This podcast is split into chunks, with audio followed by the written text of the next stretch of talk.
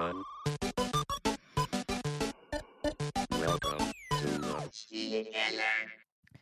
Und damit herzlich willkommen im Spielekeller. Heute schon die Nummer 98. Wir nähern uns immer weiter der ersten 100.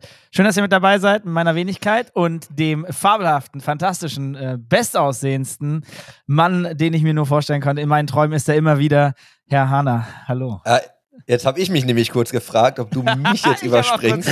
man, muss immer, man muss immer überlegen, wenn die guten Intros gedroppt werden, so welchen Namen nennt er jetzt. Moin. Ja, hallo. Na, wie ist es? Es ist äh, heute der 8.1. Offiziell, für, also das Montag. Für mich ist heute der offiziell erste richtige Arbeitstag wieder. Und ähm, ich, ich komme gerade rein. Wie ist es bei dir? Ja, ich bin schon drin. Wir haben ja schon eine Woche vorher angefangen. Also wir haben ja ab dem zweiten waren quasi alle wieder da. Äh, Das Jahr geht gut los. Es war die, die erste halbe Woche war sehr langsam. Es war fantastisch. Du kannst in Ruhe Dinge abarbeiten. Ähm, es hat aber schon zum Ende der Woche Fahrt aufgenommen tatsächlich. Ich glaube, das wird ein echt gutes Jahr. Also ich habe richtig Bock. Ähm, schauen wir mal. Ja, das hört sich sehr gut an. Ja, davor habe ich ein bisschen Sorge. Ich habe heute, ich habe auch wirklich versucht, nicht in den Kalender zu gucken, was steht heute alles an und so, ne? Und habe dann, äh, ich wusste, dass der, dass der Spielekeller ist. Das ist das Einzige, wo ich, ich wusste tatsächlich von nichts anderem. Ich dachte, okay, äh, ich weiß, dass der Podcast ist und habe auch wirklich heute Morgen erst richtig in den Kalender geguckt, äh, nach dem Duschen und dachte mir was, ah, okay. Habe reingeguckt und es geht. Es ist echt in Ordnung. Also, äh, ich hoffe, es wird nämlich genauso ähnlich slow wie bei dir letzte Woche. Mhm. Äh, es, es sieht schon, ja, es ist noch nicht so wild wie Ende letzten Jahres. Sagen wir es mal so. Und das ist schon mal ein gutes Gefühl. Aber es wird bei dir wahrscheinlich selbst Anfang der Woche ein bisschen spannender, weil alle wieder da sind. Ja. Bei ja, mir ja, war es ja. ja letzte Woche nur so ruhig am Anfang, weil ja die meisten noch Urlaub hatten. Ja. Und wenn du ein, dann im People-Business bist und keine People da sind, Ja. ist es so ganz entspannt. Ja, da bin ich vollkommen bei dir. Ja, da bin ich vollkommen bei dir. Sag mal, wir sind ja heute nicht ganz alleine hier in dieser äh, Runde, wie, wie nahezu jede Woche. Und wir haben ja auch äh, ein bisschen was mitgebracht. Äh, wollen, wir, wollen, wir, wollen wir mal so ganz offiziell machen oder was? Ja, klar. Okay. Hi, Fabian, schön, dass du da bist. Überraschung. Boah, offiziell. Freut mich total, also auch einmal in dieser Runde dabei zu sein. Normalerweise als stiller Zuhörer, jetzt mal so in den eigenen Rängen, in der Diskussion. Ich bin super hyped. Äh, manche kennen mich vielleicht auch schon von der Uniliga und dementsprechend bin ich da auch nicht das äh, ungeschriebenste Blatt in der Szene. Ja, cool, dass du heute mit am Start bist. Wir haben ein paar News mit reingebracht, die, die wir gerne zu dritt heute besprechen wollen.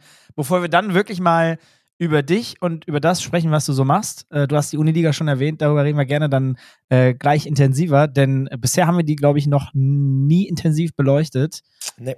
Und äh, ich, wir beide haben uns, glaube ich, ein, zwei Mal sind wir uns über den Weg gelaufen. Ich weiß, ich bin einmal Ja. mit Alex Albrecht über in eure Büros gegangen. Ich glaube, du warst sogar da an dem Tag und wir haben aber nur so Hallo kurz gesagt. Ist ja auch schon eine Weile her. Ja.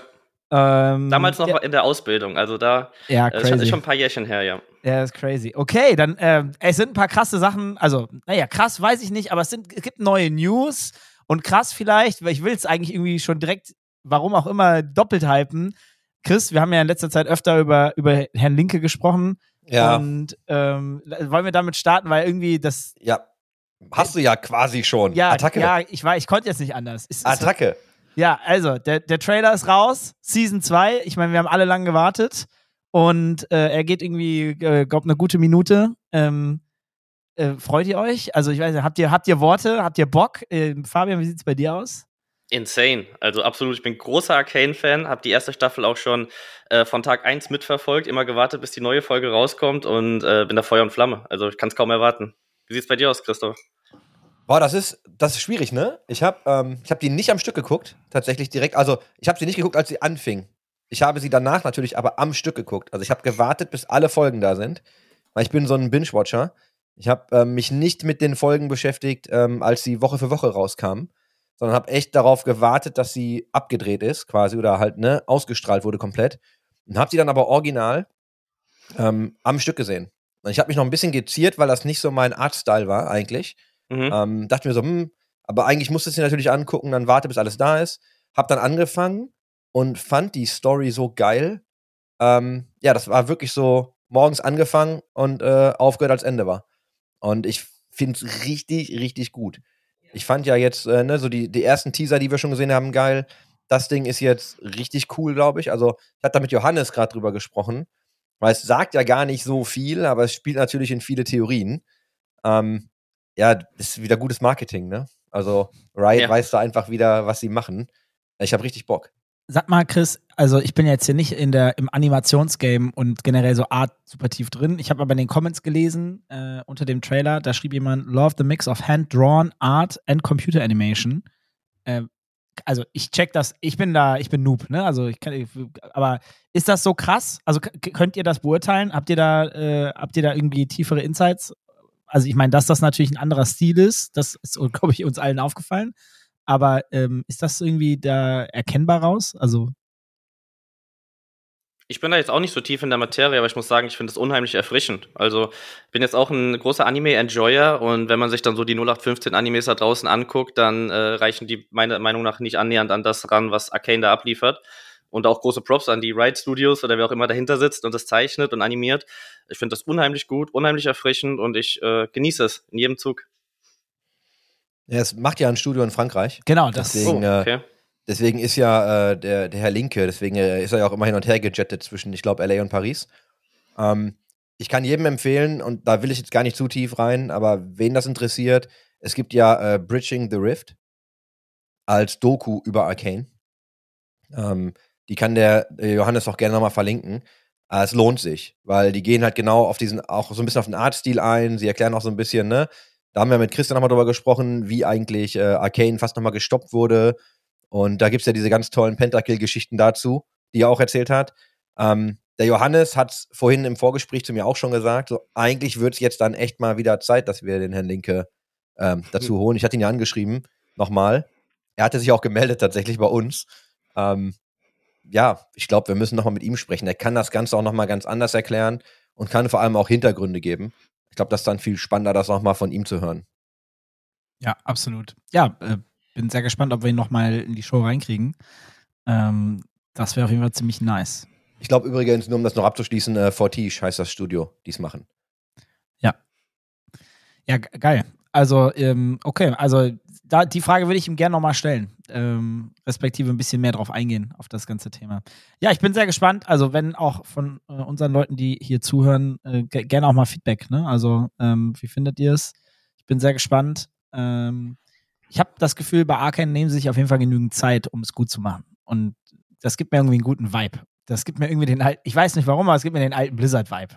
So ein bisschen. Habe ich da immer Die das große Frage wird sein, und ich, ich glaube, die Antwort ist bestimmt. Aber weißt du, kann dich das nochmal so krass abholen wie Season 1? Das ist ja immer so schwierig, wenn du eine zweite Season zu irgendwas machst. Ja. Weil der erste Moment ist immer so, boah.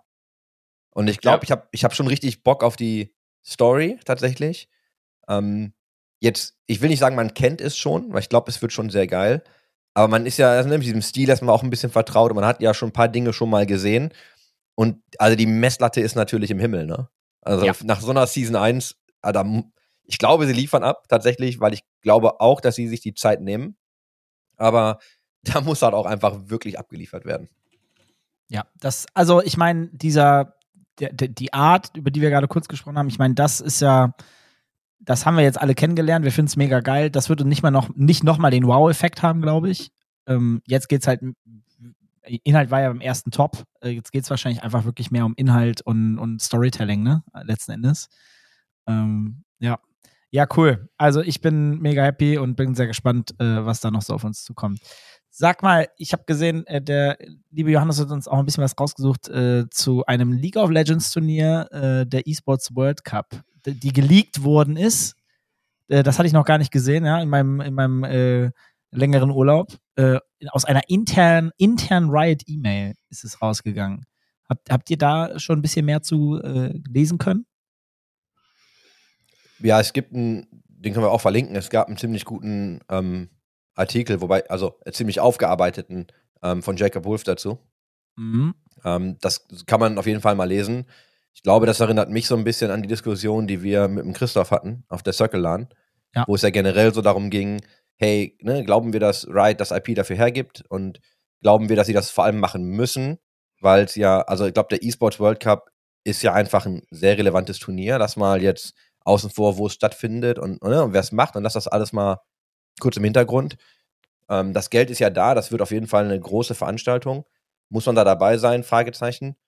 Und ähm, da haben wir ja schon so ein bisschen spekuliert und auch so ein bisschen über den Backlash, den ja damals Niam hatte. Ähm, das ist ja, bleibt ja wirklich ein bisschen aus gerade. Ne? Also ich meine, Leute diskutieren, aber es ist nicht mehr so ein Riesenkrawall wie damals. Und ich glaube, Christoph hat das ja auch schon mal so äh, auch uns mit auf den Weg gegeben, ne? dass er auch schon mal, glaube ich, sagte, ich meine, er war es, wenn ich mich recht erinnere, der es auch gesagt hat, so dass der Backlash ähm, immer so ein bisschen ruhiger wird und die Leute das immer mehr so akzeptieren, in Anführungsstrichen. Mhm. Ähm, ja, also ich bin total gespannt. Aber ja, genau, also League of Legends beim eSports World Cup. Und ich habe noch gesehen, was, was dort äh, drin stand. Zwei Mannschaften, Mannschaften aus jeder der großen regionalen Ligen. Also, ne, wir haben die LCS, LEC, LC, ACK und LPL. Das ist ja schon mal ein Brett. Also, da wird dann halt nicht irgendwie irgendjemand hingeschickt, sondern Stellenwert ist damit ja dann irgendwie auch klar, oder? Also, die besten Teams sollen da jeweils hin. Das ist ja dann wirklich World Cup. Also, Ja. das ist krass. Also, damit sagt Riot ja auch letzten Endes, wir stellen das ja auf ein ähnliches Level wie die großen Worlds, wenn man so möchte. Ähm, was normalerweise ja eigentlich so, glaube ich, in der Konstellation früher undenkbar war, oder? Dass man, dass man da die Möglichkeit gibt, die besten Teams der Welt aus dem Riot-Kosmos herzugeben für das allergrößte, also dann möglicherweise, möglicherweise das größte Event mit dem eSport World Cup. Mal gucken, wie es am Ende dann wird, aber das ist krass. Also finde ich wirklich krass. Ich bin gespannt. Ebenso. Ähm, Fabian. Ja, ich finde es auch echt spannend, so von außen zu sehen. Also, du hast es gerade schon gesagt, so dieser Aufschrei bleibt so ein bisschen aus, ne? Das heißt, auch da ist ein bisschen zu erwarten, was die Zukunft bringt. Ähm, ich frage mich halt auch so ein bisschen, was da so die, die, die Zukunftsvisionen dabei sind, ob es da noch weiterhin nebenher parallel einen Worlds geben wird, von Riot organisiert, ob das dann komplett obsolet wird oder ob wir dann zwei Produkte jährlich haben mit ähnlichen Teams. Ähm, das bleibt, glaube ich, ein bisschen aus, abzuwarten, aber ich finde es sehr, sehr spannend. Okay, dann lass uns doch gerne weitermachen. Ähm, für die letzte News des Tages, ähm, der eine hat es vielleicht auch schon on- äh, online gesehen, ich glaube auf LinkedIn habe ich es auch gesehen, äh, Notwin wird 3,9 Millionen Euro in, also Dollar, Entschuldigung, nicht Euro, äh, Euro, Dollar, in Freaks for You Gaming investieren. Und wenn ich das richtig gesehen habe, mit, einem, mit einer Convertible Note, Ja. also ein Darlehen, den man umwandeln kann in Shares, ähm, die, die genauen Daten dazu habe ich noch nicht gesehen. Äh, wobei hier steht, äh, soll in 7,366 Shares umgewandelt werden. 7,366 heißt das 7,366 von was? Von, von 100 Shares? Die, also Prozentpunkten oder von was reden wir da? Weißt du das, Chris? Nee, wir reden, also wir reden von Shares. Ich kann jetzt nicht sagen, wie viel das in Prozent sind, Okay. aber das hängt ja dann ne, am Wert ab. Ich, müsste man jetzt natürlich gucken, was dann der Gesamtanteil ist. Spielt es in dem Fall, glaube ich, auch, ähm, weiß jetzt nicht, ob das eine Riesenrolle spielt. Ich glaube, ich muss mich outen als äh, Akshat-Fan. Also ich liebe, ich liebe Akshat hinter Notwin. Ähm, mag den einfach echt super gerne. Und jetzt nochmal frisches Kapital für Freaks nach der Mhm. Umstrukturierung oder nach Ja. diesen ganzen Announcements. Ich glaube, das ist das, was sie irgendwie brauchen. Und ich glaube vor allem auch, dass ähm, ja, das ein frischer Start wird. Ne? Also das ist, glaube ich, ein ganz guter, frischer Wind. Ich bin super gespannt, ähm, wie das da auch weitergeht. Also momentan einfach, ne, du merkst wieder so viel, viel so Setup für die Zukunft. Ne? Jetzt haben wir so ein bisschen diese krasse Zeit durchlebt und jetzt geht es halt irgendwie darum, okay, wie kommen wir jetzt aus diesem Ganzen wieder raus? Wie müssen wir uns irgendwie aufstellen? Und ich glaube, dass sich einige Unternehmen ja ohnehin nochmal neu aufstellen werden. Du hast ja auch gesehen, dass ein paar Teams, ich hatte jetzt nochmal so ein Merger-Announcement gesehen ähm, von äh, XL Esports, war das, ne? Ähm, Ja. Dass da, also da, es gibt ja, es passiert ja gerade viel. Also du hast ja wirklich gerade diese Konsolidierung, diese Neuausrichtungen. Von daher, ähm, ja, ich äh, bin sehr, sehr gespannt. Ich hatte die Möglichkeit, mit dem Micha ein bisschen zu quatschen auf der Dreamhack. Ähm, drücke ihm einfach weiterhin die Daumen. Ja, ebenso. Glaubt ihr denn, dass äh, die Investition jetzt in die Freaks auch für den deutschen Markt vor allem große ähm, ja, Zukunftsideen äh, und Pläne mitbringen wird, was die Entwicklung für den deutschen Markt angeht und jetzt auch gerade für den Amateur E-Sport in der deutschen Szene? Oder denkt ihr, das wird sich eher für die Global Player so ein bisschen ähm, dann wiederfinden, nicht bei uns? Ja, ich glaube, dass die Freaks mit der Ausrichtung, die sie haben, ja ohnehin sehr viel machen ähm, im deutschen Markt. Also ich glaube, alles, Ja. was du mit den Freaks machst, hat immer einen Bezug zum deutschen Markt. Ich glaube, dass du da einfach eine Neuausrichtung hast, ne? Von den Ja. Produkten, die jetzt weggegangen sind. Jetzt wird wahrscheinlich, also ich stecke da halt nicht drin. Deswegen ist es jetzt für mich eine reine Spekulation von außen. Klar, ja. Aber ich glaube, es geht ja einfach nur darum zu gucken, okay, was, was rechnet sich jetzt wirklich, was macht jetzt irgendwie Sinn, wo will man vielleicht auch hin expandieren, ähm, welche Märkte will man vielleicht noch dazu holen oder will man einfach erstmal auf dem deutschen Markt aufräumen. Aber ich glaube halt schon, dass du, wenn du was mit den Freaks machst und da auch Kapital reinsteckst, ich gehe immer davon aus, dass es natürlich einen Impact hat für den deutschen Markt. Die Ja. Frage ist halt nur, wenn du dir so lokale Produkte anguckst, ne, wie nimm die Meisterschaft oder ne, nimm halt einfach ähm, Summoners In und nimm so diese ganzen Dinge, die dann jetzt irgendwie verschwinden. Ähm, was sind diese lokalen Produkte, die Sinn machen? Ja. Da kann Dennis, weiß nicht, ob Dennis da nochmal einen Blick drauf hat, weil er ja auch sehr viel im deutschen Markt macht. Ja, ja. Ähm, also ich meine, erstmal grundsätzlich ist Freaks ja mit dem Erstinvest davor ja an den Start gegangen, zu internationalisieren und zu vor allen Dingen zu skalieren äh, in relativ großem Stile und haben ja auch sehr viele europäische Märkte ähm, sind sie angegangen. Äh, ich glaube, davon ist einiges jetzt wieder äh, runterskaliert worden, äh, aber nicht alles. Ähm, und äh, sind ja auch noch in Asien und auch in den USA nach wie vor, wobei ich in den USA ehrlicherweise nicht genau weiß, was sie machen. Ähm, ich glaube, dass da jetzt schon eine Neuausrichtung ist, wäre jetzt so meine Vermutung. Äh, Wie die genau aussieht, weiß ich nicht, aber ich glaube, ein bisschen mehr Fokus wieder auf dem deutschen Markt kann ich mir sehr gut vorstellen, Hm. weil der Fokus da ja schon ein Stück weit weggegangen ist durch die Internationalisierung und ähm, die Diskussion ja schon immer relativ groß war äh, in den letzten Jahren, äh, ob man da nicht vielleicht ein bisschen Fokus verloren hat, weil tolle deutsche Produkte aus, die ja auch wirklich auch von Freaks kommen und gekommen sind, sind ja teilweise auch nicht mehr da ähm, oder halt, weiß ich nicht, ausgegründet und ähnliches, äh, was, dass man da vielleicht wieder ein bisschen mehr Fokus drauf setzt. Ne? Also ich glaube, das wäre für den Markt, weil es gibt ja auch nicht so viel Konkurrenz im deutschen Markt und der Markt ist relativ groß. Ja. Also da ist schon genügend Potenzial da. Ähm, ich bin sehr gespannt, äh, wie es weitergeht. Also auch für uns interessant. Ich meine, wir haben ja, ich meine, wir haben es ja letztens Jahr angekündigt, wir haben ja auch ein, jetzt ein Joint Venture mit denen, äh, also mit Freaks for You in, in Valorant. Und ähm, also ja, äh, ich freue mich, wenn im deutschen Markt vor allen Dingen mehr passiert, ehrlicherweise, weil da ist auch auf jeden Fall noch eine Menge zu tun. Also jetzt mehr denn je, habe ich das Gefühl. Und äh, von daher, äh, hoffentlich wird ein Teil des Geldes dafür genutzt. Auf der anderen Seite bin ich mir aber auch offen gesagt sehr sicher, dass ein Teil des Geldes natürlich auch einfach für Running Costs gerade da sind, ne? damit der, der Betrieb vernünftig läuft. Müssen es jetzt ja keine Illusion machen und das vielleicht jetzt auch nicht schöner reden, als es ist. Ähm, da sind ja auch schon Leute gegangen und das wird ja auch einen Grund haben, nämlich finanzielle Gründe und äh, die Neuausrichtung kostet natürlich auch Geld und auch das bestehende Personal, das vielleicht für sinnvolle Projekte und Produkte investiert wird, muss ja erstmal finanziert werden, bevor es dann auch rentabel ist, weil viele Produkte halt gerade im E-Sport momentan leider Gottes nicht pro profitabel sind. Und jetzt müssen halt Wege gefunden werden, äh, auf allen Seiten, ne, nicht nur bei Freaks, ähm, wie man die Produkte vernünftig baut, damit die am Ende äh, mal mindestens ein bisschen Geld verdienen und kein Minus machen. Ja, spannend. Wäre auch meine Einschätzung gewesen. Aber unheimlich interessant, da ein Auge drauf zu haben und zu schauen, wie sich das jetzt auch in Deutschland entwickelt. Absolut. Der Johannes kann ja mal den Artikel ähm, auch teilen. Es gibt da einen vom eSports Advocate, hat der James Fudge äh, zusammengestellt. Der ja auch, mit, dem- also den, er kennt den Aktstadt ja auch schon eine ganze Weile. Und äh, Tobias Seck hat, glaube ich, auch mit dran gearbeitet.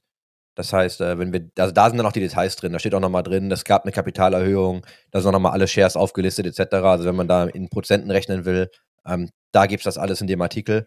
Kann man sich einfach anschauen, wenn, er, wenn man da weitere Fragen zu den Details hat.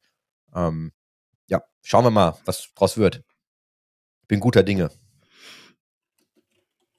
Okay, ich glaube, Deu- dann sind wir mit Deutscher dem Markt. Da sind wir. Ja, deutscher Markt, stimmt. Da Ja, sind ja. wir. Und du hast ja gerade schon so ein bisschen die Frage Richtung, ich weiß jetzt, also so Amateur, semi-professionellen Ja. Bereich, äh, in die Richtung hast du ja auch schon mal proaktiv gerade gefragt. Und Ich dachte da vor allem so an die Prime League und an die Uniliga. also das war jetzt nicht weit weg, ne, die Frage. Was denn die, was denn die Uniliga? ja, Was ist das denn? So ein wunderbares Produkt. Äh, nee, tatsächlich ähm, ist die Uniliga am Ende des Tages eine Gruppe von größtenteils Studierenden oder äh, Vollzeitmitarbeitern, die für andere deutsche Studierende ähm, Wettbewerbe, Online-Turniere, aber auch Offline-Turniere im E-Sport hosten, veranstalten, mit Preisen spicken und äh, ja eine Lifetime-Experience für junge Studierende oder talentierte E-Sport-Spieler aus Deutschland sozusagen zur Verfügung stellen und äh, ja die Möglichkeit geben, daran teilzunehmen, Communities zu bauen, Clubs zu gründen und eigentlich einfach nur eine gute Zeit zu haben, Erfahrung zu sammeln und im besten Fall einen Karriereweg für die, für die Zukunft zu finden ähm, und einen Platz im E-Sport. Also was du sagst ist, ihr benutzt Studenten, um Kosten zu drücken, damit ihr Ja. nicht in die Investmentfrage lauft. Ja, so könnte man es natürlich ausdrücken. Man könnte aber auch sagen, die Studenten lernen bei uns halt wichtige Skills, äh, die sie brauchen, um halt ähm, in, ihrem, ihren, in ihrer Berufslaufbahn äh, Laufbahn, ähm, ja, einfach Fuß zu fassen. Ähm, Gerade wenn wir so überlegen, wie digital die Welt geworden ist in den letzten drei, vier Jahren und während Corona auch, dann braucht man da ganz wichtige moderne Skills. Gerade was auch Medienkompetenzen angeht, ne? Also so viele, sag ich mal, Fake News und Social Media ähm, Kompetenzen, die man mittlerweile braucht und recherchieren und ähm, ja, durchblicken muss äh, haben wir uns auch zur Aufgabe gemacht, sowas einfach zu, zu, zu, zu lehren und den Studis bei uns eine Möglichkeit geben, sich fortzubilden und dann im besten Fall nach dem Studium direkt ins Karriere- und Berufsleben einzusteigen, ohne irgendwie große ähm, ja, Engpässe zu haben oder Blockaden zu verspüren. Viel besser geframed und du hast natürlich vollkommen recht. Kannst du, kannst du mal ganz so ein paar harte Facts rausschmeißen? Also wie viele, wie viele Unis sind dabei, wie viele Menschen sind Ja. da involviert und wie lange gibt es das schon und so? Also uns gibt's jetzt seit 2016, damals noch als ja kleines Hobbyprojekt sozusagen, noch aus, äh, aus dem eigenen, aus der eigenen Ambition heraus. Ich hätte da gern selbst mit dran teilgenommen, da gab's das aber noch nicht. Damals war ich noch Student und ja, irgendwie hat sich damals noch niemand die Mühe gemacht, mal irgendwie eine Liga für Studierende auf die Beine zu stellen, obwohl es das ja im Fußball schon gibt. Also es gibt äh, sowas wie eine Bundesliga für Universitäten, ne, aber für E-Sport gibt's das nicht in Deutschland. In Amerika schon. Und das hatte ich damals als Student gesehen und habe mir dann auch eine Gruppe aus äh, motivierten Studenten genommen, die auch alle affine Zocker waren und sind dann auf die Idee gekommen, wir machen da eine Liga draus oder machen da Wettbewerbe erstmal drauf, gucken, wie die Nachfrage ist. Und es hat sich sehr schnell gezeigt, dass mit den ersten League of Legends Turnieren die Nachfrage bei äh, gerade IT-Studierenden so hoch war, dass ähm, man daraus mehr machen kann. Und ähm, das Ganze hat dann schnell seinen Lauf genommen. Vielleicht gehen wir da im Detail nochmal später drauf ein.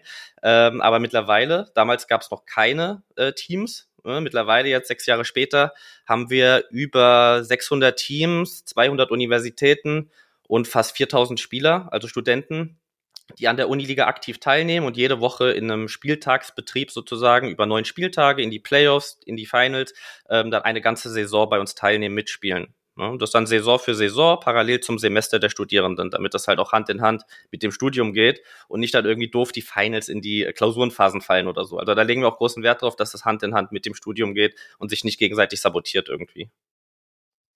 Hilf mir mal, das, also das ist guter Kontext, jetzt hilf mir nochmal Ja. zu verstehen, wie sich das in dieses ganze Grassroots-Ökosystem einpflegt. Und also warum ich frage ist, du, hast, du sprichst jetzt von Universitäten, die ihr habt, ihr habt da ja, Ja. auch jetzt auch Teams drin. Jetzt hast du ja immer in Deutschland die Debatte zum Thema, ey, das muss alles im Verein organisiert sein. Dann hast du gerade irgendwie gesagt, es gibt ja noch die Prime League. Ja. Und es gibt ja noch so Liga-Infrastruktur. Ähm, kannst du einmal ganz kurz nochmal erklären, wo genau sitzt ihr und wie interagiert ihr mit diesen anderen Playern im Ökosystem? Also seid Genau. ihr quasi eine Talentschmiede für eine überliegende Liga oder wie darf ich mir das vorstellen? Ähm, wir sind erstmal komplett unabhängig. Also auch, äh, wir haben zwar viele Talents, die von der Uniliga und von den ersten Schritten, die sie bei uns gemacht haben, dann den Sprung in die Prime League finden, entweder als Spieler, als Caster, als Regie, ähm, wie auch immer, oder Coach. Da hatten wir schon einige Beispiele.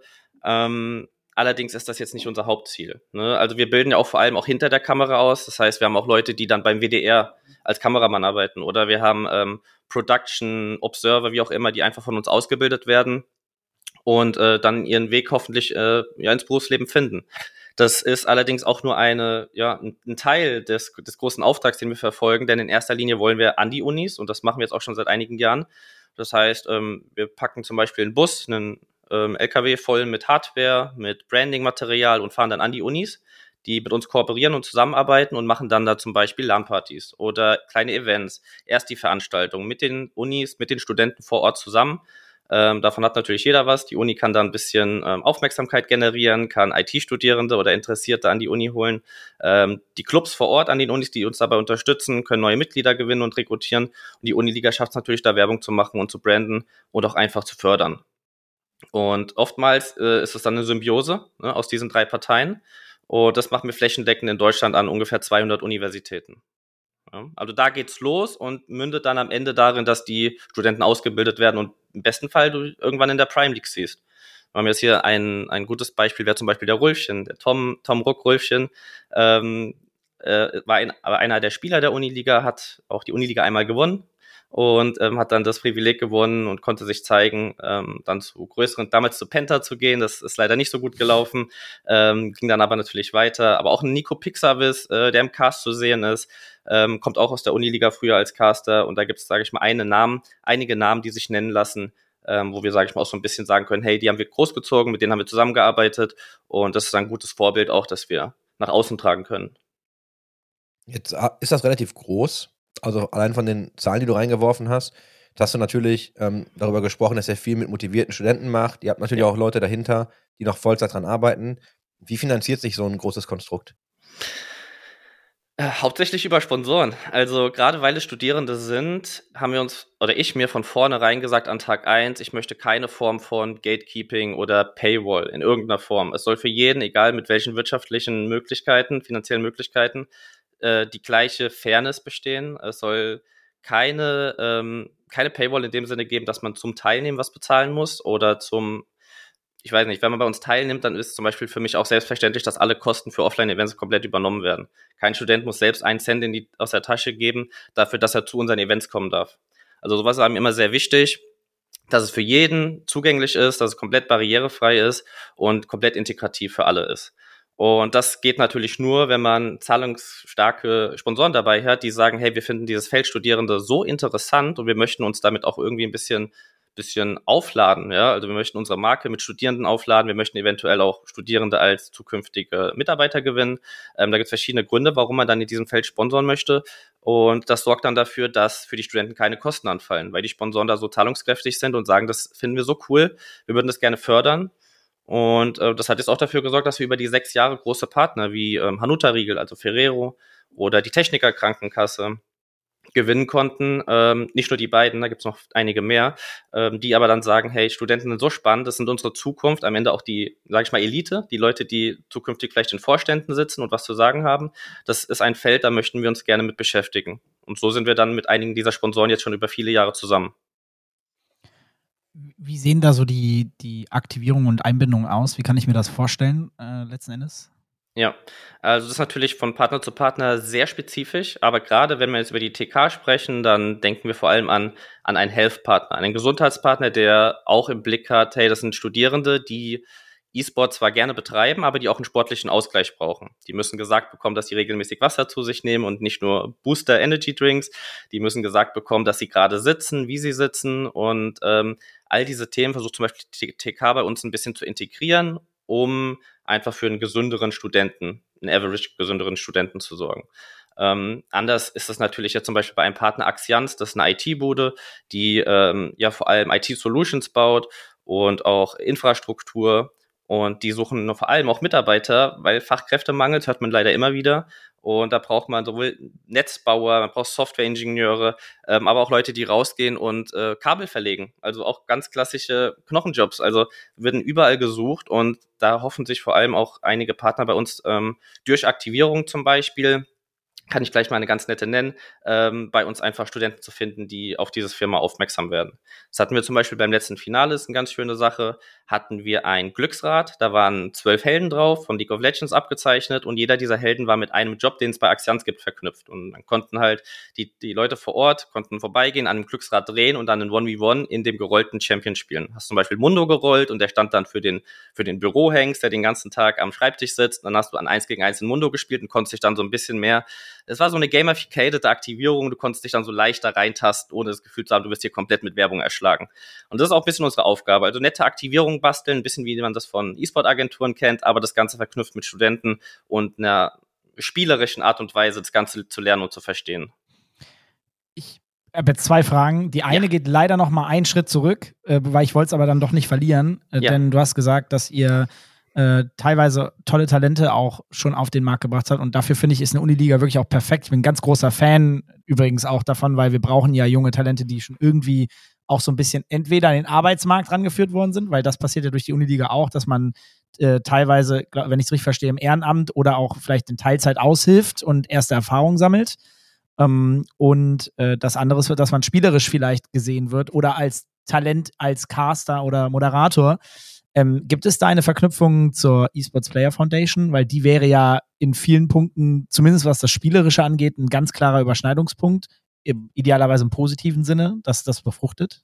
Total. Also wir hatten schon 2017 oder 2018, als Alexander Albrecht auf uns zukam, der ja auch schon eine lange Historie mit der ESL hat, ähm, haben wir schon festgestellt, dass diese Grassroots- und Amateur-E-Sport-Bewegung in Deutschland sehr in den Brüchen liegt und haben deshalb auch die Uniliga zu einer GmbH gemacht und gesagt, hey, wir brauchen wirtschaftliche, ähm, wirtschaftliche und finanzielle Möglichkeiten, das professionell zu machen, Amateur-E-Sport in Deutschland und haben uns damals dann auch schon dafür entschieden, mit halt allen ähm, großen Playern im deutschen Markt zusammenzuarbeiten. Ob es jetzt eine Prime League ist oder eine eSport Player Foundation, um halt dieses Ziel einfach umzusetzen und eine möglichst gute Grundlage und auch nachhaltige Grundlage, die nicht nach drei Jahren, wenn die Uniliga vielleicht mal irgendwann ein anderes Ziel hat oder sich irgendwie umorientiert, dass die nicht in die Brüche geht. Deshalb haben wir zum einen als ersten Schritt Clubs gebaut oder Vereine äh, gebaut, die darauf ja ausgelegt sind, lange zu leben und auch über Generationen zu halten an den Universitäten. Ähm, und im zweiten Schritt dann auch gesagt, wir nehmen an äh, Veranstaltungen teil wie der Gamescom, wir nehmen an Veranstaltungen teil wie der Dreamhack.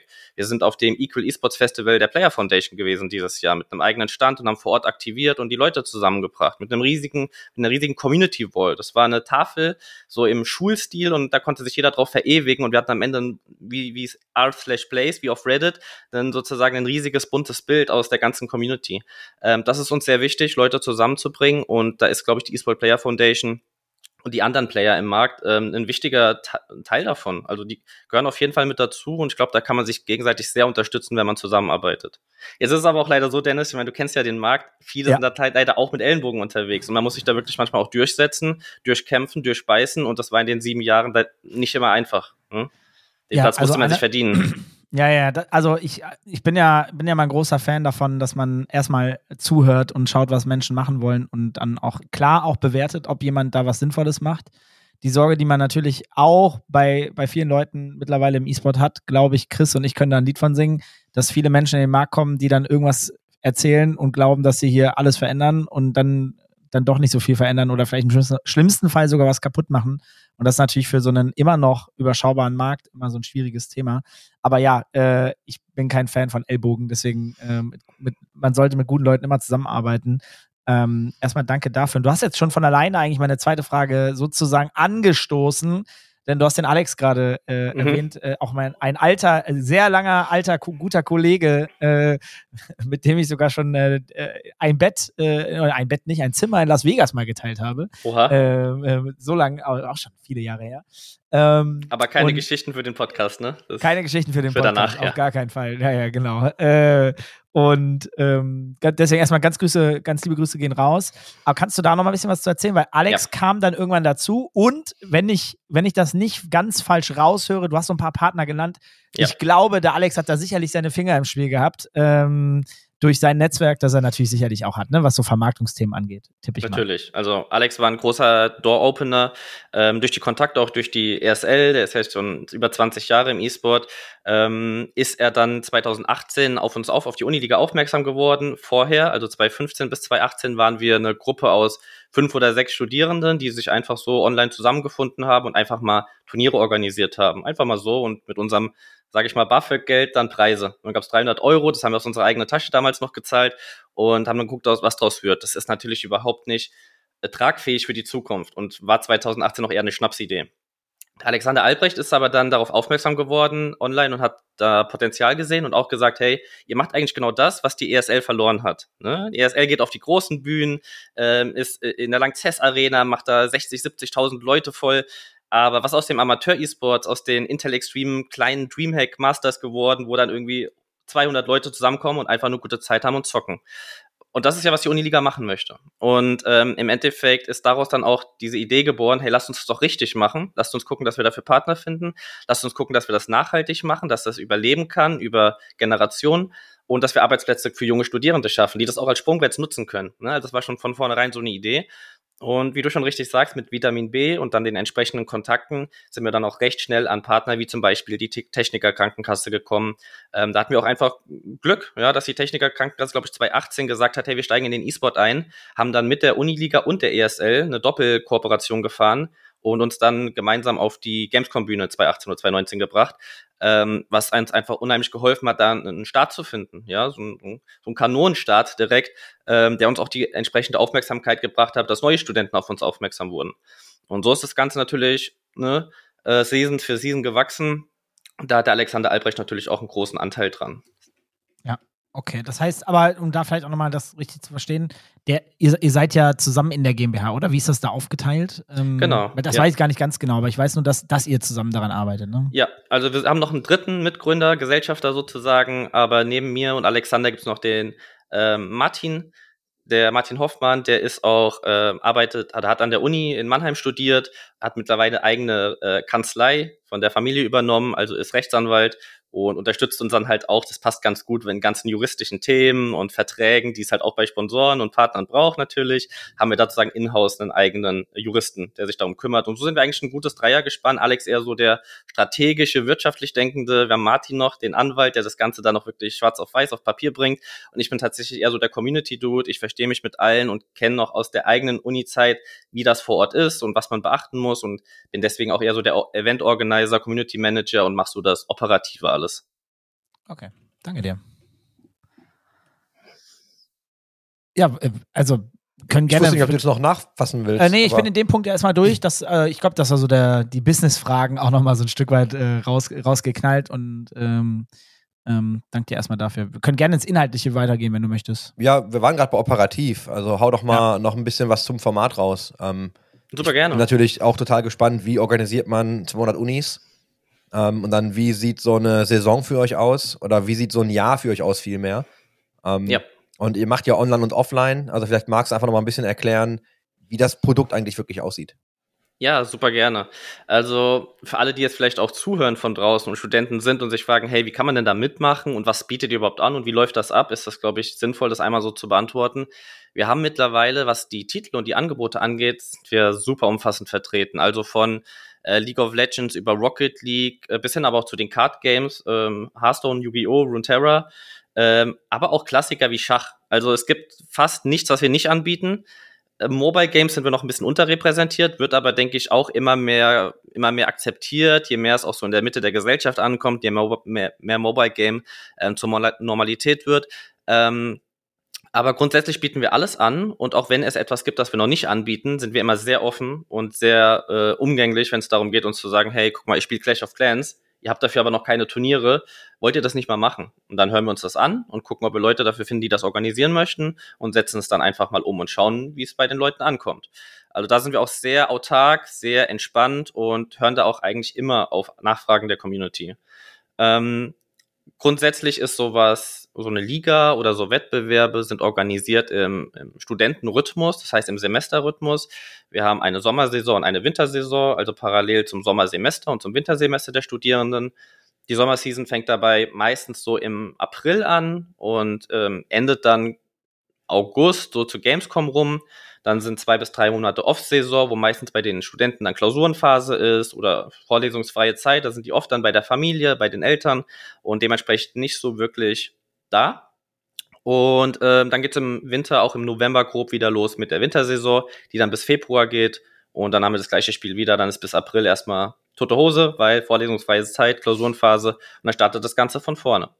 Und das sind sozusagen die Perioden, in denen wir arbeiten und die Perioden, in denen gespielt wird. Und dann gibt es einen wöchentlichen Spielbetrieb für die meisten Titel, also gerade für die, die, die mit den großen Teilnehmerzahlen. Da sprechen wir von League of Legends, von Rocket League, von Counter-Strike, aber auch von, von Valorant oder Formel 1. Ähm, haben wir wöchentliche Spieltage. Das kann man sich tatsächlich sehr so vorstellen wie in der Bundesliga. Es gibt dann einfach Spieltag 1 bis 9.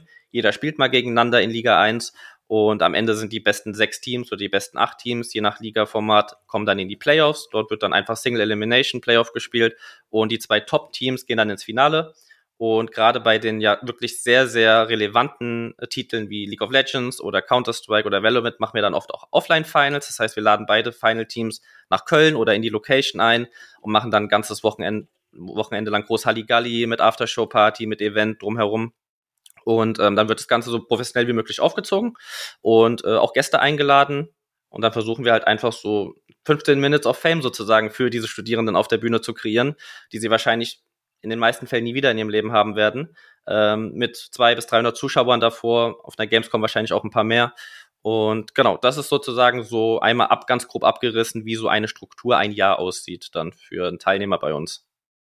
Also ohne das jetzt kleinreden zu wollen. Ihr Ja. macht dann aber die, also nur die Finals quasi offline. Das heißt immer Ja. nur die, die zwei Final-Teams, die Spiele werden dann quasi offline ausgetragen vor Publikum. Es gibt dann noch keine äh, Offline-Playoffs, wo ihr sagt, wir sind irgendwie zehn Teams oder so. Das wird alles dann über ein Wochenende ausgetragen. Nee, Das gibt's leider noch nicht. Also es wäre super, super cool, ja. Äh, aber hast absolut recht. Also tatsächlich Fokus aktuell auf große Offline-Events, das sind sozusagen zweimal im Jahr unsere großen Leuchtturm-Events, wo dann wirklich auch die ganze Community zusammenkommt, um einmal richtig zu feiern. Und dann ist es, wenn man hier das aus dem Experion in Köln kennt, ist dann wirklich so ein bisschen Stadion-Feeling. Also die Leute, die grölen richtig und du hast dann so, du hast das Gefühl, du bist auf dem Sportplatz sonntags, ne, weil die Leute richtig abgehen. Äh, auch richtig mit, mit Mannschaftsbussen, mit Fanbussen kommen. Also wenn die Karlsruher im Finale sind, dann kommt dann ein Bus mit 30 Karlsruhern. So, also ist wirklich verrückt. Ähm, und das ist dann zweimal im Jahr mindestens, äh, was die Finals angeht. Wir haben aber, deswegen sage ich mindestens, wir haben noch andere Events an dem Campus übers Jahr. Das sind dann halt keine Finals. Das sind, wie ich im Eingang schon erwähnt hatte, eher LAN-Partys. Das sind erst die Veranstaltungen, das sind Konferenzen oder ähm, ähm, Redner-Slots oder so. Also das sind dann eher, sage ich mal, wissenschaftliche oder Community angehauchte Events, weniger solche Final, wo es um Competitive, High Competitive geht. Ja, die sind auch, fairerweise muss man ja mal sagen, dass ja auch Offline-Veranstaltungen einfach richtig Kohle kosten. Vor allem, wenn Extrem. du sie, wenn du sie richtig professionell aufziehst. Ähm, deswegen wollte ich das gerade gar nicht kleinreden. Ich wollte nur verstehen, wo ihr gerade seid. Ähm, ich glaube, da kann Dennis ja auch noch ein Lied von singen. Aber das hat nochmal eine ganz andere Liga, ne? So pun intended.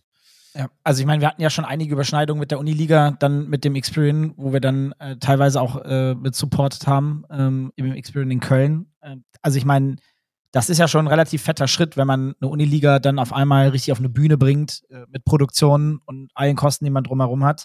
Äh, ich meine, jetzt habt ihr natürlich auch noch mal ein bisschen das Glück, dass äh, durch, äh, wenn ich das richtig im Kopf habe, auch Alex und sein Team äh, da auch immer noch mal Support on top kam. Ne? Äh, und da ja auch schon eine gewisse Ressource, sage ich mal, ähm, mit, mit Erfahrung auf jeden Fall sitzt. Ähm, was ist so das Big Picture? Äh, dann, dann auf, also 200 Unis, ich habe mich, wie viele Unis gibt es eigentlich in Deutschland? Also, das wirst Ja. du wahrscheinlich wissen, ich Ja. nicht. Äh, Also wir haben in Deutschland, wenn man es googelt, offiziell knapp 600 Unis. Davon Okay. kann man aber mal so 200 abziehen. Das sind dann halt sehr private oder sehr kleine Unis, die dann so, das ist eine Kunstuni in einem Ort, wo den du noch nie gehört hast. Ja, also die Mhm. zieht man dann meistens ab. Da, das ist dann relativ uninteressant. Aber wir haben so, man kann sagen 400 Unis, 450 Unis, die wirklich groß sind, die einen Namen haben und diese auch öffentlich sind für, für aller Mann okay. oder aller Frau. Krass, da habt ihr ja schon eine recht hohe Abdeckung, wenn man Ja. jetzt mal so unterm Strich schaut. Ne? Und, und wie klappt da die Akquise jetzt für die restlichen? Also ähm, wo, wo, woran könnte es äh, scheitern oder wo ist man da schon? Also was sind so die typischen Ja. Gründe, die es da so gibt? Jetzt kommen wir nämlich zu einem Thema, was so ein bisschen Bauchschmerzen macht und das eigentlich schon seit vielen Jahren. Das wird immer mehr aufge, aufgelockert und aufgeweicht, aber deutsche Universitäten sind, da muss man sagen, im Durchschnitt sehr kontrovers, äh, kontrovers sage ich schon, sehr konservativ. Ja, das heißt, ähm, du kommst an die Uni, sagst E-Sport und die drehen sich erstmal alle um und laufen weg, weil es war halt noch nie ein Thema. Die wollen dann halt eher mit ihren Kunst-AGs oder Sport-AGs überzeugen, nicht aber mit solchen neuen Themen, unbekannten Themen wie E-Sport oder Gaming. Das ist dann meistens doch erstmal das immer noch, ja, Killerspieldebatte oder Kellerkind-Debatte. Also es ist dann noch sehr veraltet, sehr konservativ und man muss erstmal Aufklärungsarbeit leisten, für die man natürlich nicht bezahlt wird oder für die man natürlich nichts bekommt im Gegenzug, außer vielleicht, wenn man Glück hat, ja, den Zugang zur Uni. Also wenn das verstanden wird auf der anderen Seite und da gibt es einen Direktor oder eine offene Person, die sich das anhört, was die Uniliga da macht und was sie bezwecken möchte, dann kriegt man im besten Fall Zugang zur Uni und kriegt Unterstützung von der Uni. Und am Ende profitieren dann alle davon. Ganz, ganz oft ist es aber leider nicht so. Und im schlimmsten Fall, ja, nicht schlimmsten Fall, aber im, im, im stärksten Fall ist es dann so, dass, äh, da kann ich Bremen als Beispiel nennen, wir ein Team aus Bremen haben, fünf Jungs, die gemeinsam an der Uniliga teilnehmen, die neunmal in Folge im Finale sind, eine riesen Werbung für die Uni und für Gaming an der Uni machen, aber die Uni selbst sagt, ihr dürft nicht mal unseren Namen der Uni in eurem Teamnamen verwenden, weil wir möchten damit nichts zu tun haben. So, das heißt, du hast da natürlich eine Hoheit, eine Instanz an der Uni, die einfach Entscheidungsgewalt hat und die kann dir das alles auch irgendwo einen Strich durch die Rechnung machen, wenn sie möchte. Das ist natürlich regional nur, aber das kann natürlich, wenn das überall an vielen Stellen gleichzeitig auftritt, hast du natürlich ein Problem. Und da sind wir natürlich einfach auch ein, eine, eine Instanz, die versucht, das aufzulockern. Und das haben wir über sechs Jahre geschafft. Ne? Von 0 auf 200 Unis, an die wir rankommen und mit denen wir kooperieren, äh, ist eine große Zahl, aber das sind noch 200 weitere. Und das ist jetzt gerade die Herausforderung.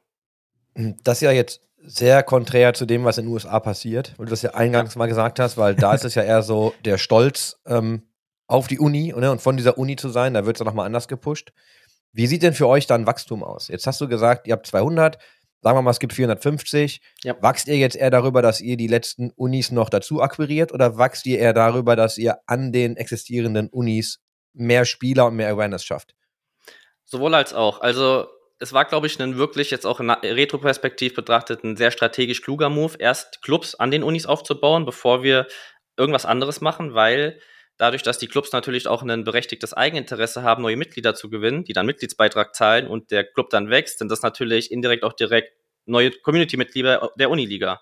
Und dadurch, dass wir mittlerweile über 100 Clubs haben, die alle dafür sorgen, eigene neue Mitglieder zu gewinnen, ist das natürlich auch indirekt ein Wachstum für die, für die Community der Uniliga, für neue Teilnehmer. Ähm, das war also sozusagen einmal ein Investment oder eine Arbeit, die man gemacht hat, wo man Energie investiert hat und die Clubs, die ähm, sind jetzt total autark und ähm, ja, verwalten sich selbst sozusagen. Ähm, nichtsdestotrotz ist natürlich unsere Aufgabe auch an solche Unis, jetzt Bremer Uni, ein, Augenzwinkern in die Richtung, ähm, da mehr Erklärungsarbeit zu leisten, gegebenenfalls auch auf einen Generationswechsel so ein bisschen zu warten und zu schauen, dass man dann einen Angriff starten kann an die Uni, um dort halt einfach mehr Präsenz zu schaffen für E-Sport und Gaming. Ähm, viele Unis nutzen Gaming und E-Sport und dann kann ich den KIT in Karlsruhe als vor, also als Anführer sozusagen mal nennen, nutzen die Erfolge des Teams, des E-Sport-Teams, um neue Studenten zu gewinnen. Hat zum Beispiel der KIT White, die auch in der Prime League teilnehmen, ähm, haben in der Uniliga, ich glaube, fünf oder sechs Titel gewonnen, also sind einige Male Hochschulmeister in League of Legends bei uns geworden. Und das ist etwas, womit die Uni wirbt, ja, um dann auch neue Studenten an die Uni zu zielen, die potenziell an Gaming und E-Sport interessiert sind. Und das ist clever. Und das sehen andere Unis und machen es nach, natürlich, ne? Was Konkurrenzkampf über die neuen IT-Studenten. Kannst du einmal für mich definieren, ich weiß nicht, ob du die Zahlen hast, aber wenn du von den Bremern zum Beispiel sprichst und jetzt dann im Kontrast dazu von äh, Karlsruhe, Ja. von diesen 200, weißt du ganz grob, wie viele von diesen Unis, weißt du, finden es richtig geil, sind voll dabei? Wie viele sind noch so, ja, wir haben zwar Teams, aber wir wollen gar nicht genannt werden? Und wie viele sind eher neutral? Hast du da eine ganz grobe Ja. Ahnung, dass man da mal vorfühlt? Also ich würde sagen, 60 Prozent sind sehr, sehr offen gegenüber dem Thema, 20 Prozent unentschlossen und 20 Prozent wollen damit nichts zu tun haben. Würde ich jetzt so aus dem Bauch heraus und ich glaube, damit komme ich sehr nah ran. Wenn, also äh, gute Frage, Chris. Äh, und äh, spannend. Das ist ja schon mal eine gute Tendenz, äh, Ja. sag ich mal. Jetzt Es hat sich aber auch sehr gewandelt, ne? Also es ist Ja, das glaube ich Arbeit, sofort. Jetzt wollte ich nämlich auch ein Beispiel bringen. Wir haben in Krefeld äh, eine FH. Ich weiß nicht, ob die in der Uniliga drin ist. Wenn nicht, kann ich übrigens vielleicht vermitteln, äh, weil das Cool. auch eine IT, also Informatik, äh, ich weiß nicht, was, alles auf jeden Fall im IT, also einiges im IT-Bereich. Ich weiß nicht genau, welche Fächer es sonst noch dort gibt.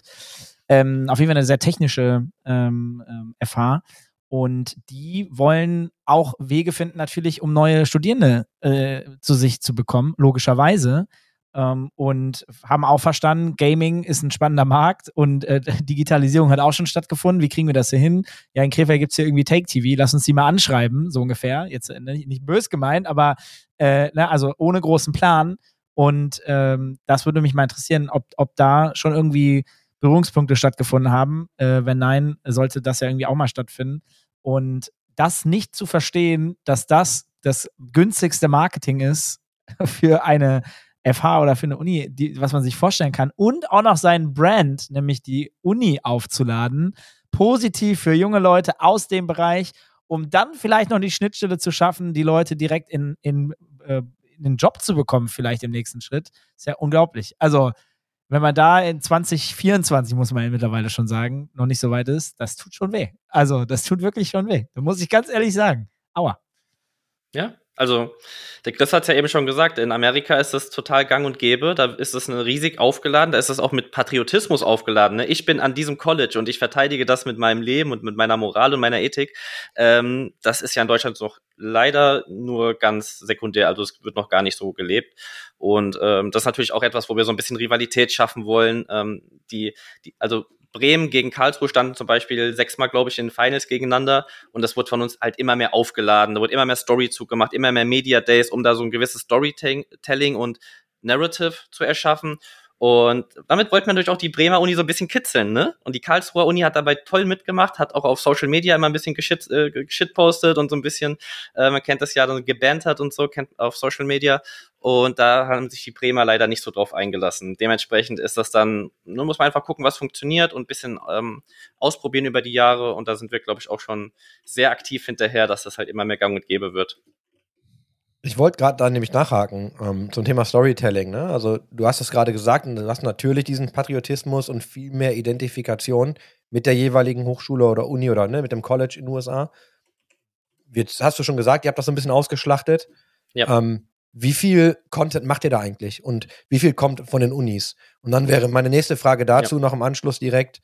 Ähm, wie viel Support bekommt ihr, wenn ihr diese Uni-Teams habt? Ne? Haben die Unis dann auch Räume? Also wie viel Infrastruktur bekommt ihr auch von den Unis. Also Ja. die Frage nochmal zusammengefasst, wie viel Support bekommt ihr eigentlich von den jeweiligen Entities versus wie viel müssen die Leute selbst machen? Ja.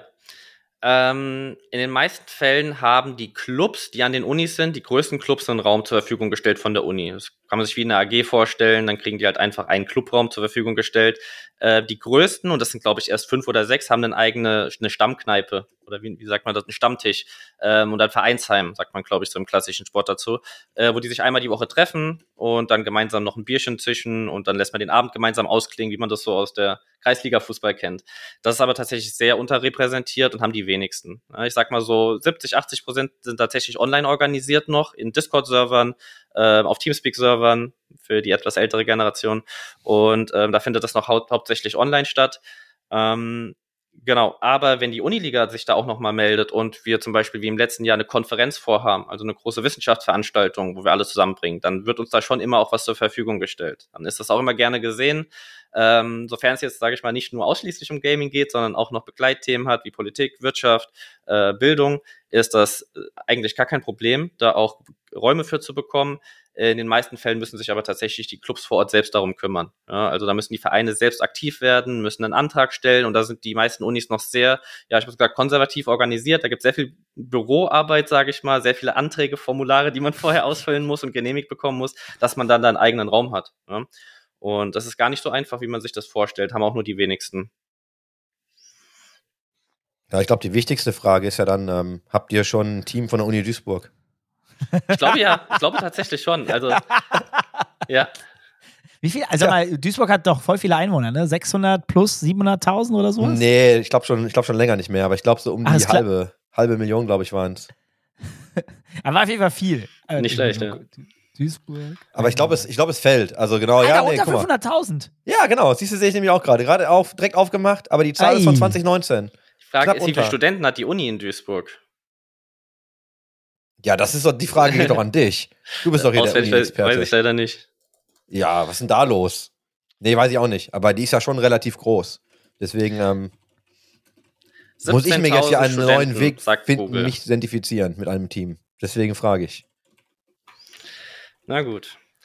Ja, aber auch vielleicht nochmal auf die Frage zurückzukommen. Du hast ja eben, ähm, hattest du ja auch gefragt, wie sieht das denn aus mit eurem Storytelling und Content, den ihr macht? Ähm, Das ist tatsächlich eins unserer größten Baustellen. Also wir sind mittlerweile, sind wir 16 Mitarbeiter. Davon sind acht Werkstudenten, die da nebenbei noch in die Uni gehen und, sage ich mal, als Admins oder Freecaster unterstützen oder wie auch immer. Ähm, acht Vollzeitmitarbeiter, wovon vier im Content-Team arbeiten. Also die Hälfte des Vollzeit-Teams macht nur nichts anderes als den ganzen Tag Social Media, Content, Videos, Fotos, was auch immer. Und ein, groß, ein großer Teil davon ist auch Content Stories bei Offline-Events. Ähm, Die zweimal im Jahr, die wir die Offline-Events machen, haben wir meistens zwei bis vier, vier Teams eingeladen. Äh, jetzt beim letzten Mal waren es zum Beispiel vier Teams, weil wir hatten ein League of Legends Final und ein Valorant Final am selben Wochenende im Experion in Köln. Das heißt, wir haben beide Final-Teams von Valorant und LoL da gehabt, vier Teams, mit denen wir dann die Woche vorher schon, vor dem Finale in Köln, äh, Media Days gemacht haben. Jedes Team hat dann ein, zwei Tage bekommen. Wir haben eine Location gemietet, sind zu dieser Location gefahren mit einem Kamerateam und haben dann dort Media Days gemacht. Äh, ganz viele Trailer-Aufnahmen, ganz viele Jingles, Einspiele, alles Mögliche und dann halt auch noch für das folgende Dreivierteljahr sozusagen Content aufgenommen, wo dann die Story weitererzählt wird. Und das ist uns ganz, ganz wichtig. Deswegen investieren wir da auch so viel Zeit, Energie und Geld, um da einfach das Ganze aufzuladen, auch für die Konsumenten, die das dann auf Social Media sehen und vor allem auch Gesichter zu zeigen. Ja, weil so ein sag ich mal, Striker 133 ist schnell geschrieben und schnell gesagt im Internet, aber da ein Gesicht zuzusehen, wer das ist, dieser Nickname, was der so leistet und was der noch in seiner Privat Privatzeit macht im Studium, was seine Hobbys sind, ist für einen anderen Studenten oft interessant zu sehen. Und das ist, was wir dann in den Fokus rücken wollen. Ich verstehe das mit den Unis, also dass ne, die Unis vielleicht nicht immer das Gesicht sein wollen und Ja. danach dann viel mit Content unterstützen, aber wie stolz sind denn die Teams? Also machen die Teams denn dann viel Content über sich selbst oder ist das auch eher so, dass das, weißt du, für die Uniliga so ein Hobby ist und die machen das halt, weil sie einfach daran teilnehmen? Oder ist das so, weißt du, weil ganz früher haben wir Ja. alle unsere Clans gehabt und wir haben immer den geilsten Content gemacht, war natürlich alles billig, ne? Aber Das- hat halt irgendwie ja. Bock gemacht, weil du dich so super mit deinem Team identifiziert hast. Also ist Ja. das das? Ja, ein bisschen schon. Also wenn ich heute auf die ganzen Clan-Videos von damals zurückgucke, das war damals schon geil. Heute guckst du es dir an und denkst so, was haben wir da eigentlich gemacht, ne? Aber ein bisschen so ist das tatsächlich. Also die Clubs finden sich erstmal selbst und machen erstmal ihren eigenen Content, probieren sich aus, machen auch erstmal vielleicht ein bisschen Müll und Trash, aber das wird besser und dann wird sich auch an der Uniliga orientiert. Und es wird immer mehr. Und gerade große Unis und große Clubs wie der KIT zum Beispiel machen auch ganz eigene Content-Serien dann selbst ähm, machen irgendwelche Interviews selbst und posten die online oder kommen auch schon direkt auf uns zu, sind natürlich auch schon gewissermaßen erfahren nach acht Finals, äh, was Media Days angeht. Also haben schon mal ein paar Media Briefings auch gehabt und wissen sich zu artikulieren vor der Kamera und im Interview. das ist nicht bei den, Nice. wenn du das erste Mal jemanden im Interview hast, als aus, frisch aus der, frisch aus dem äh, Abitur und äh, die sind da bei uns das erste Mal auf dem Offline-Final im Interview, dann tun die sich meistens sehr schwer, sind noch sehr unbeholfen und ist halt das erste Mal, dass man so richtig interviewt wird und sich dann auch gut artikulieren muss. Und das lernt man dann halt mit der Zeit auch. Und es ist auch etwas, was die Teams und ähm, Spieler dann halt auch anwenden aktiv. Oft dann auch mit einem eigenen Social Media Manager im Club, oft auch mit einem eigenen Editor im Club, der das dann halt auch als, als, als Ehrenamtler macht. Und ähm, das wird dann schon halt auch das Gelernte sozusagen angewendet. Das passiert auf jeden Fall. Ist, Boah, das erinnert, sorry Dennis, aber das Ja. erinnert mich immer so an die Zeit früher, wo du, hatten wir auch hier, glaube ich, schon mal drüber gesprochen, ne, wo du doch so einen, einen Schatzmeister hast, der dann die Ja. 3,50 Mark verwaltet, weißt du, für den Teamspeak-Server und so, wo du einfach diese Rollen geschaffen hast, weil es geil war und weil alle einfach Bock hatten. Aber du da heute natürlich drauf guckst und einfach nur lachen musst, ne? Aber, aber das sind ja, also die Anfangszeiten, wie, du redest jetzt vielleicht von WoW, aber das war ja in jeglichem Clan damals, war das ja normal, dass es verschiedenste Rollen und Ja. Power gab, IRC und so, ne? Also, ähm, ich find, also ich fand ja immer damals, dadurch hast du ja super viel gelernt, ähm, ne? Also verschiedene Verantwortungen aufzuteilen, aber dann auch umzusetzen. Ähm, das war für mich immer noch so die mit die geilste Zeit zum Lernen, mit Menschen und Gruppen umzugehen und Dinge zu schaffen und, und äh, auch sich mit Problemen auseinanderzusetzen, auch Konfrontationen und so weiter, obwohl vieles digital war. Man hat sich aber auch immer mal wieder getroffen. Ähm, ja, krass. Jetzt hatte ich irgendeine Frage. Jetzt ist leider, jetzt habe ich mich hier Sorry. verquatscht. Nein, ach, sorry, ist äh, meine eigene Schuld. Äh, was wollte ich denn fragen? Ah, ich war ganz woanders eigentlich. Ähm, äh, nein. Ja, komme ich gleich wieder drauf. Denk mal, denk mal drüber nach. Ich werfe Ja. mal in der Zwischenzeit ein, 41.101 ist die Anzahl äh, Studierende an der Uni Duisburg. Ah, Ich sehe hier okay. einen Frauenanteil von 49 Prozent und Anteil internationaler Studierender 19 Prozent. Boah. So, also wenn es da kein Team gibt, dann weiß ich auch nicht. Ich möchte mit jemandem aus diesem Team sprechen, bitte. Und jetzt ist mir der Punkt wieder eingefallen, der Ha. geht in eine ähnliche Richtung. Jetzt sind wir ja bei der Uniliga und du hast gerade relativ viele Skills genannt, die es vielleicht bei ähm, hier so nicht bei einem ähm, Informatikstudium, sondern eher so Medienkommunikation oder ähnlichem äh, in den Gängen vielleicht eher gibt. Aber ich denke jetzt gerade auch an unsere Auszubildenden, ähm, die im Mediengestalterbereich sind. Mhm. Ich meine, jetzt seid ihr die Uniliga, aber es gibt ja nur für diese Menschen, die studierend sind, gerade eine Lösung. Aber für die ganzen Azubinen und Azubis, die ja eigentlich sehr naheliegend sind, weil die auch irgendwie drei Jahre in, in, einem, in einem Ausbildungskurs sind, wäre das ja eigentlich auch nicht ganz verkehrt, ne? Weil da sind die Überschneidungspunkte ja auch sehr hoch. Ist das so etwas, worüber ihr euch schon mal Gedanken gemacht habt oder überlegt habt, wie Wege aussehen könnten, das zu kombinieren? Auf jeden Fall, ja. Wir haben auf, da auch schon zwei oder drei, sag ich mal, Baustellen identifiziert, die so ein bisschen die Zukunftsvision weisen. Ähm, Azubis schon drüber nachgedacht und auch für das ein oder andere Turnier. Ich glaube, wir haben mal äh, Wild Rift Turniere gemacht, da, die waren auch mit Riot abgesprochen für Az äh, Azubis geöffnet. Also das war dann halt einfach sozusagen ein ähm, Freshman Cup. Also da konnte dann jeder mitmachen, der ein gewisses Alter eine gewisse Alterkategorie eingepasst hat. Ähm, für die Zukunft ist tatsächlich aber die Priorität eher noch auf Schülern und Alumni, also vor und nach dem Studium.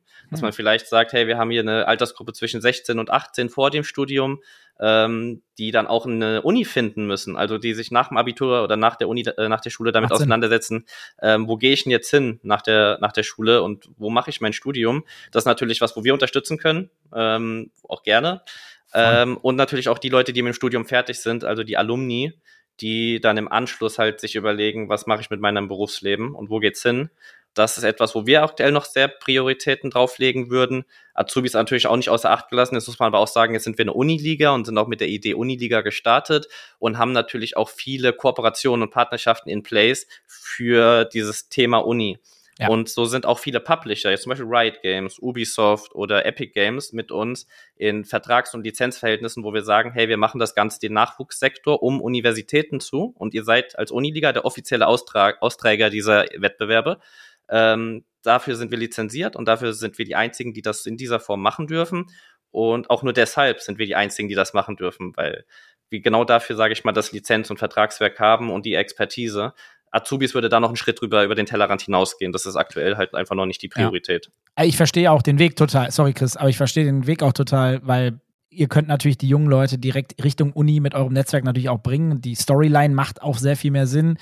Ähm, vielleicht ist das irgendwie Schritt drei oder so, weil Ja. was E- Education und Ausbildung und so weiter angeht, in Kombination mit Gaming, werdet ihr natürlich kein schlechter Ansprechpartner. ne?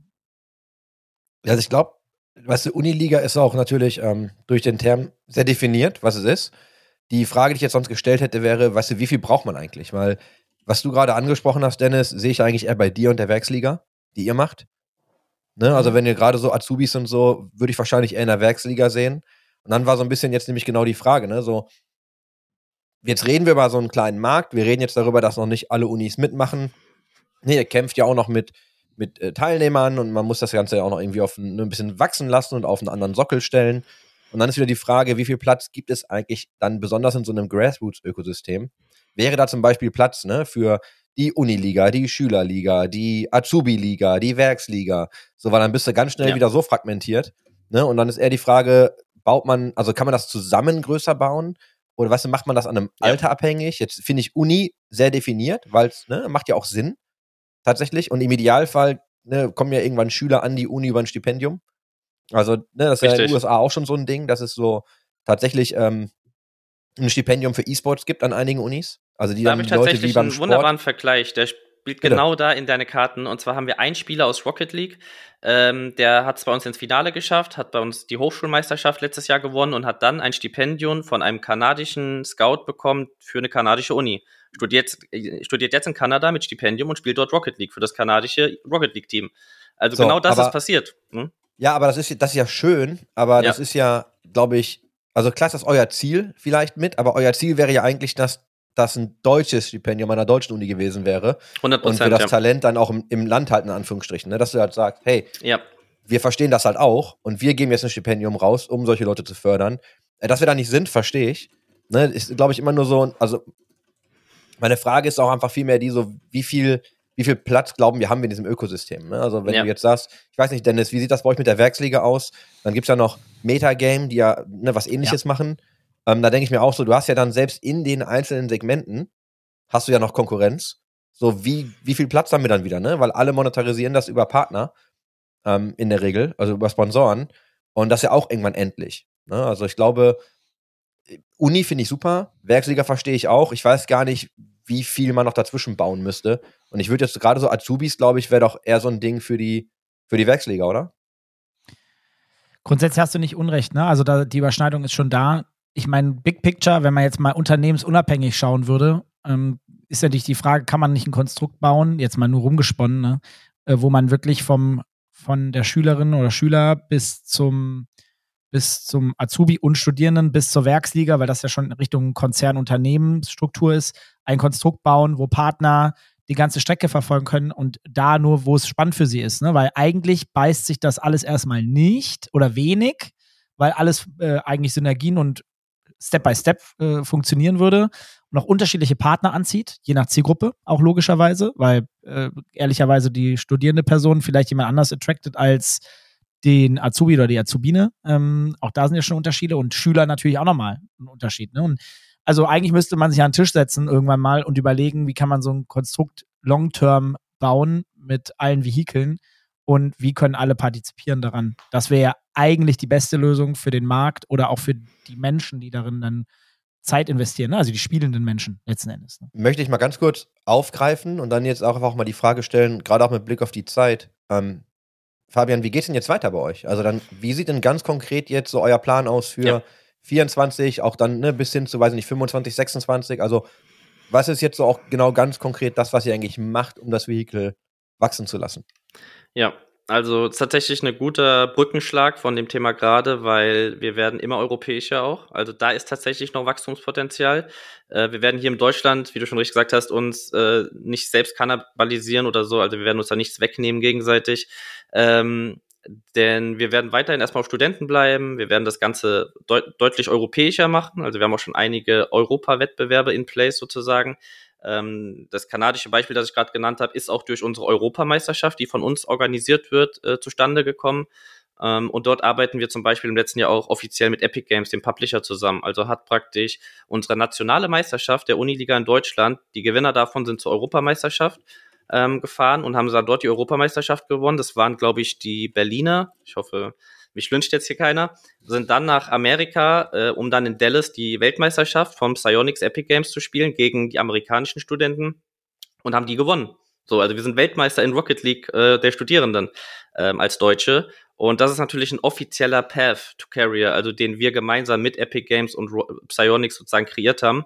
Ähm, das ist auch etwas, was wir mehr enforcen wollen. Das heißt, auch weitere Titel europäisch anbieten, gegebenenfalls auch nicht nur in Deutschland, sondern wir gucken auch schon in die skandinavischen Länder rüber, wo wir schon verschiedene Leute haben. Wir haben zwei Mitarbeiter, die in London sitzen, mit denen wir ähm, europäische Wettbewerbe mehr priorisieren möchten. Und da ist auf jeden Fall noch sehr viel Wachstumspotenzial, ähm, wenn man europäisch schaut, was da noch alles möglich ist.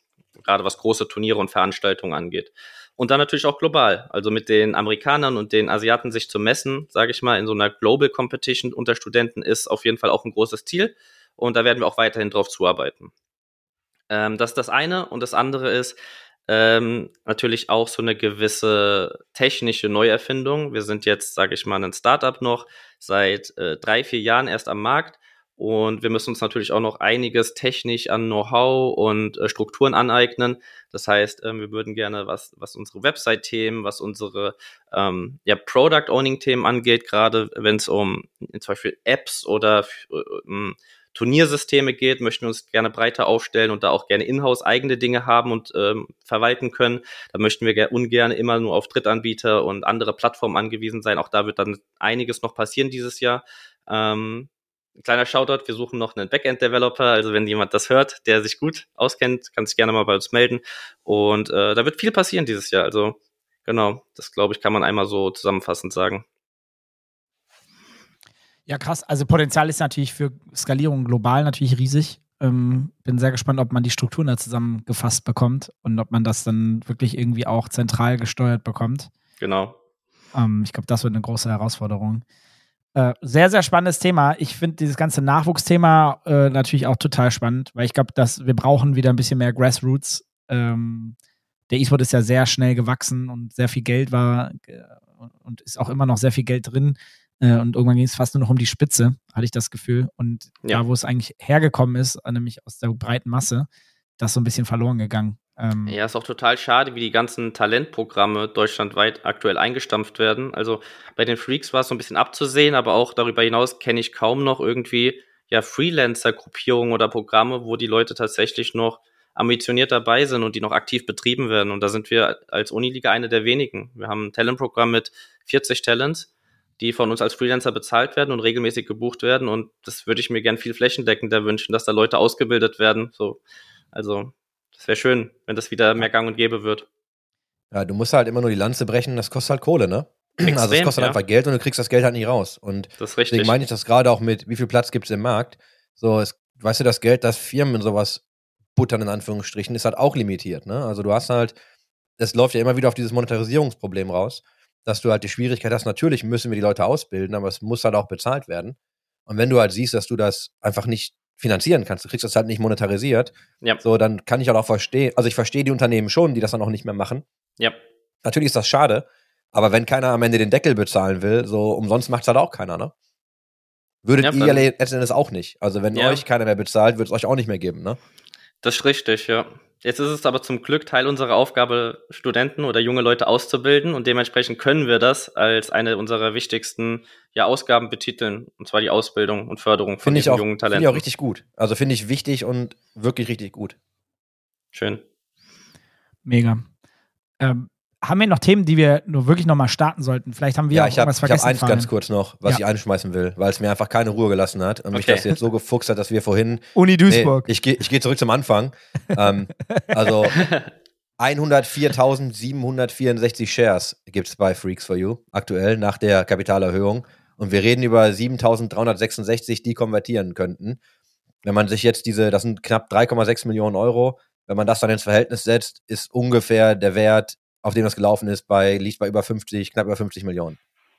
Gibt's Okay, noch mal, gibt's noch mal in dem Artikel, ähm, den der Johannes verlinkt, ist äh, also von James Fudge, ne, alle Daten, ich habe das nicht validiert, gebe ich jetzt einfach nur an ihn.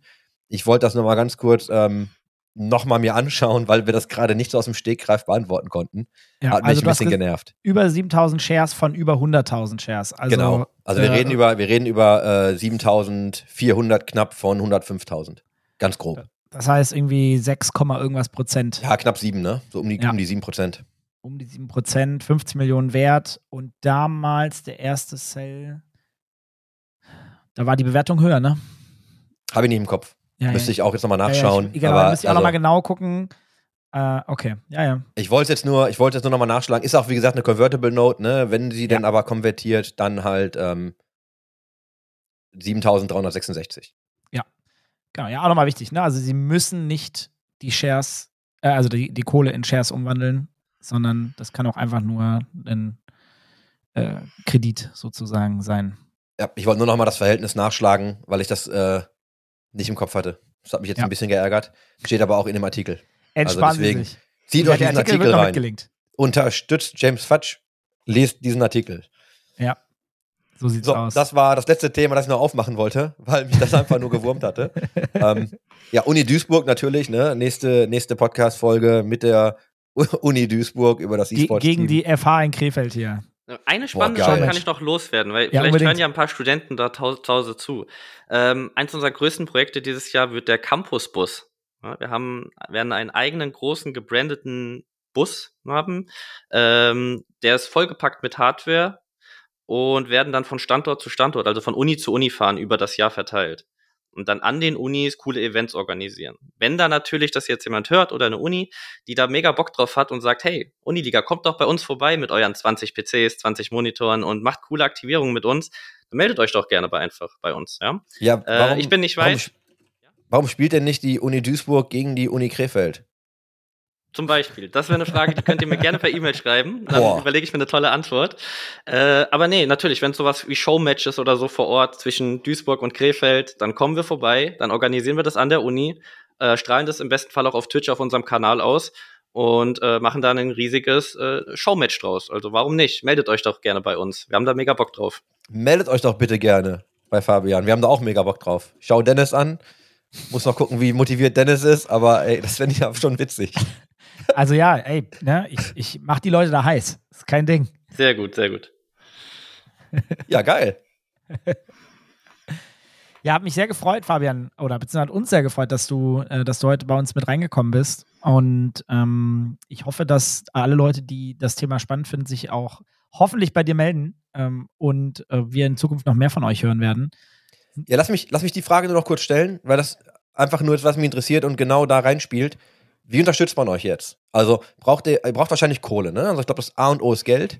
Aber wie unterstützt man euch denn sonst noch? Wie kann man euch helfen mit dem, was ihr macht? Jede helfende Hand, jeder helfende Fuß ist gerne gesehen. Ähm, das heißt vor allem einfach auf unserem Discord vorbeischauen. Wenn ihr einfach Uniliga slash ähm, Discord eingibt oder so auf, auf auf Google findet ihr uns sofort. Also wir haben einen sehr, sehr großen Discord-Server, der verifiziert ist. Und ähm, dort suchen wir auch immer händeringend nach neuen Admins, nach Unterstützern, nach Helfern. Ähm, Geld aus privater Hand zum Beispiel eher weniger. Also wir nehmen auch keine Spenden oder so. Wir sind eigentlich äh, komplett nur über die Sponsoren finanziert. Ähm, außer es hört jetzt natürlich jemand zu, der unheimlich gerne in dem Feld sponsern würde, ähm, sich damit irgendwie aufladen würde, dann ist natürlich auch gar kein Problem, sich da bei uns zu melden. Ähm, ansonsten einfach über die offiziellen Kommunikationskanäle oder halt einfach mal im Twitch-Chat vorbeischauen, anfeuern und ähm, ja, einfach ein paar gute, gute Glückwünsche dalassen und gute Stimmung machen. Das hilft schon am meisten. Okay. So, nehmen wir so. Nehmen wir so. Haben mich sehr gefreut. Jetzt dann, jetzt dann, also, ne, guten Start ins neue Jahr vor allen Dingen, 2024. Chris hat es schon vorhin gesagt, er hat richtig Bock auf 24.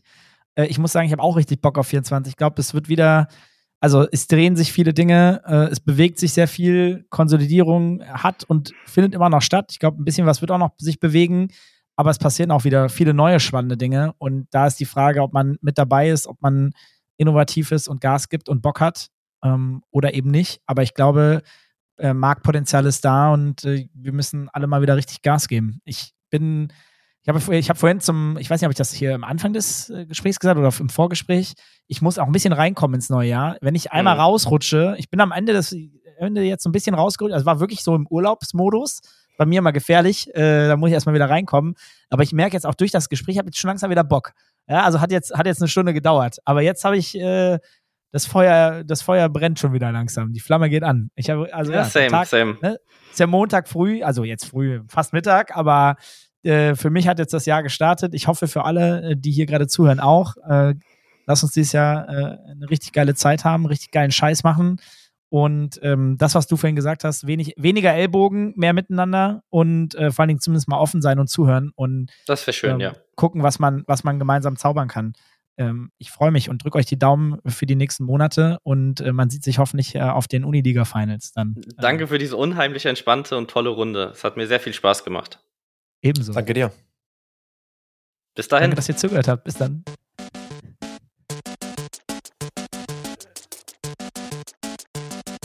System shut down.